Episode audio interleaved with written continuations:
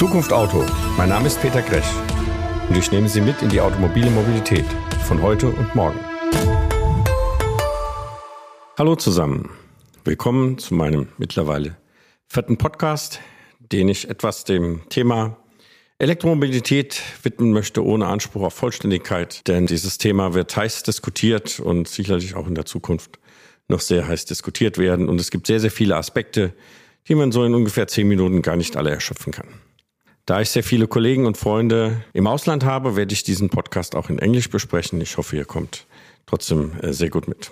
So let's talk about electromobility and why it is one of the maybe hottest discussion topics uh, in the recent years up to now and maybe in the future. Uh, first of all, no matter from which angle you come, whether this is business, whether this is technology, um, jobs, revenue, pricing, uh, market, it always feels a little bit like a hot potato.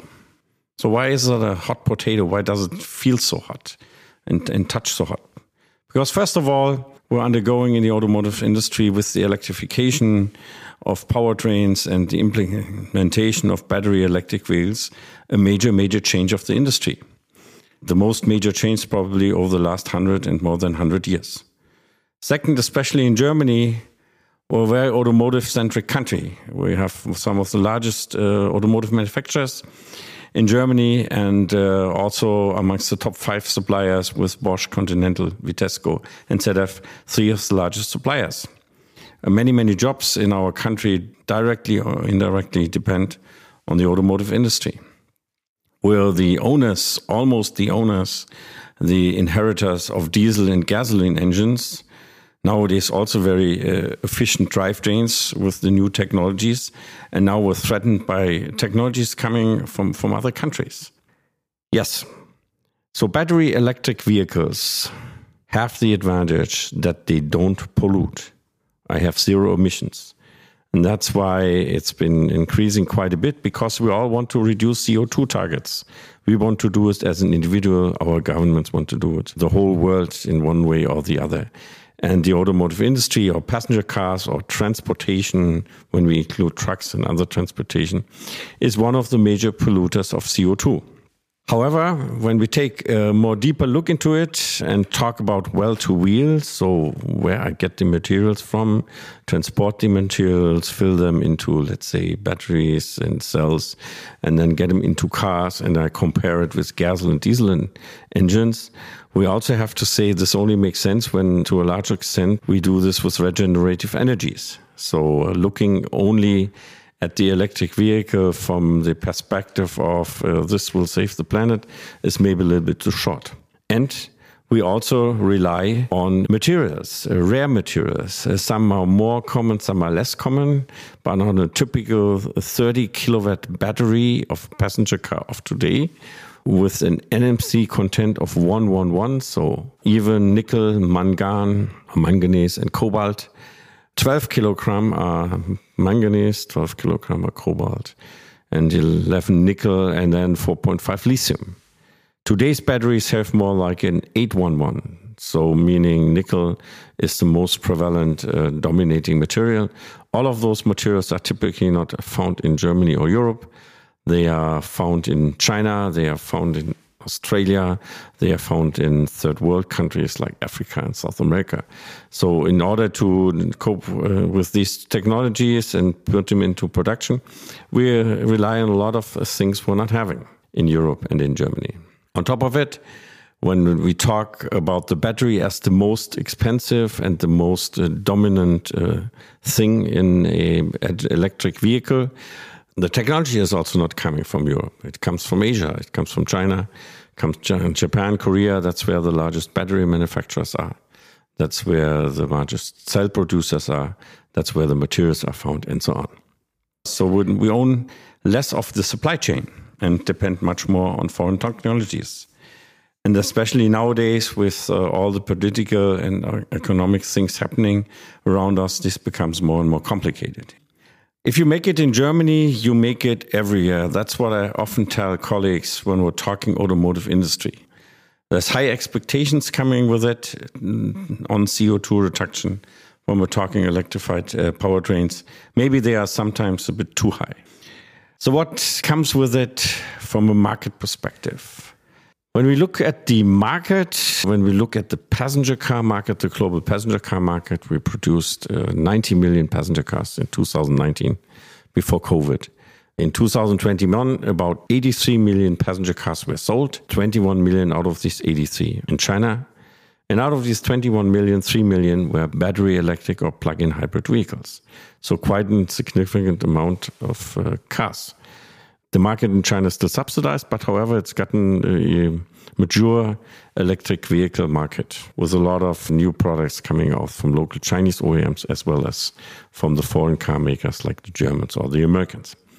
The total battery electric and plug in hybrid electric market was 6.2 million cars out of the 83. So the other half was mostly sold in Europe and US. And in Europe, Germany has become by cars the largest market. By percentage, it's Norway, as it has been over the last years, with uh, more than 50% of all new registered vehicles being uh, battery electric. But uh, Norway, obviously, is a small country. The market or the global market is in the northern hemisphere, not in Africa, not in South America, not in India, and, and so on.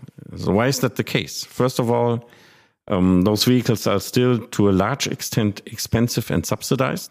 A second, and for most, I need an electrical charging infrastructure.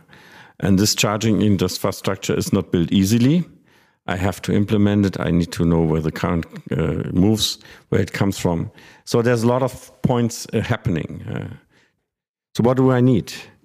Well, I need a different uh, infrastructure. I need a charging infrastructure. When we see a look at Europe, except Great Britain, so European Union, 55% of the charging stations as of today are in the Netherlands and Germany. We have a, a, passenger car growth by 10 times over the last five years in Europe, but the charging infrastructure has only grown by 2.5.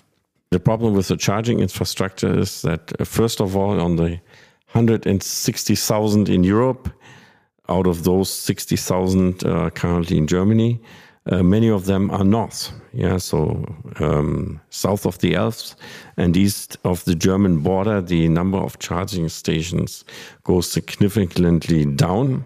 It's much much lower, and that's why the market is also lower because without sufficient charging infrastructure, it's not so much fun to drive. So when uh, people ask me, uh, should I buy a uh, battery electric or plug-in hybrid vehicle, I tell them, well, you can. They're absolute uh, good cars, fun to drive. Yeah, but uh, you should be able to charge at home or at your working place, or maybe both. Yeah, because these are the most prevalent situations. The car stays overnight or for a longer period of time, and you can charge in most cases. And then the rest and the decision making depends a little bit on uh, how often do you go long distances and how uh, do you want to do it and how much time do you have and so on.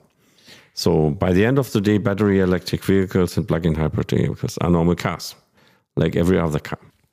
We need to reach the Fit 55 goal of European Union in 2030, which means I go below the 60 gram CO2 per kilometer, so significantly below the 95 we have as a target as of today. We need about 14,000 charging stations being built per week in Europe, except Great Britain. Currently, where we are at about 2,000 per week. So we're 12,000 per week, plus minus, of the target. And you can always argue in the numbers, and is the number of charging stations right or wrong? There's different statistics and different opinions. But by the end of the day, we have to say if we don't have a sufficient charging infrastructure, it will be uh, difficult to get the electric vehicle market where we want to have it. The other thing, we're not only talking cars, we're talking transportation. We're talking uh, transportation in cities, we're talking long distance transportation, we're talking electrified trucks, um, which uh, also need a lot of charging points, probably about 300,000 in 2030. And um, almost 8 billion euro invest per year in, in the infrastructure. And also um, the high current has to come in the political discussion we often don't do. But many of us wish that we have discussions more technology open.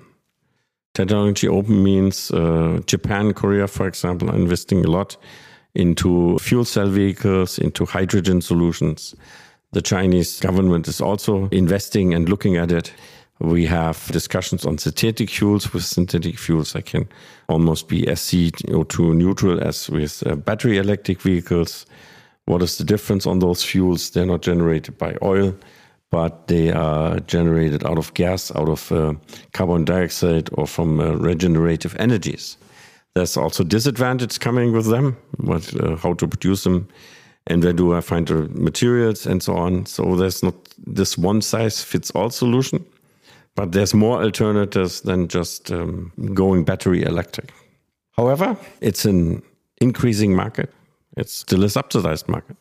It's subsidized with now 1,000 euro in Germany. And it will be interesting once we take those subsidies away per car, what will happen with the market and what will happen with the demand.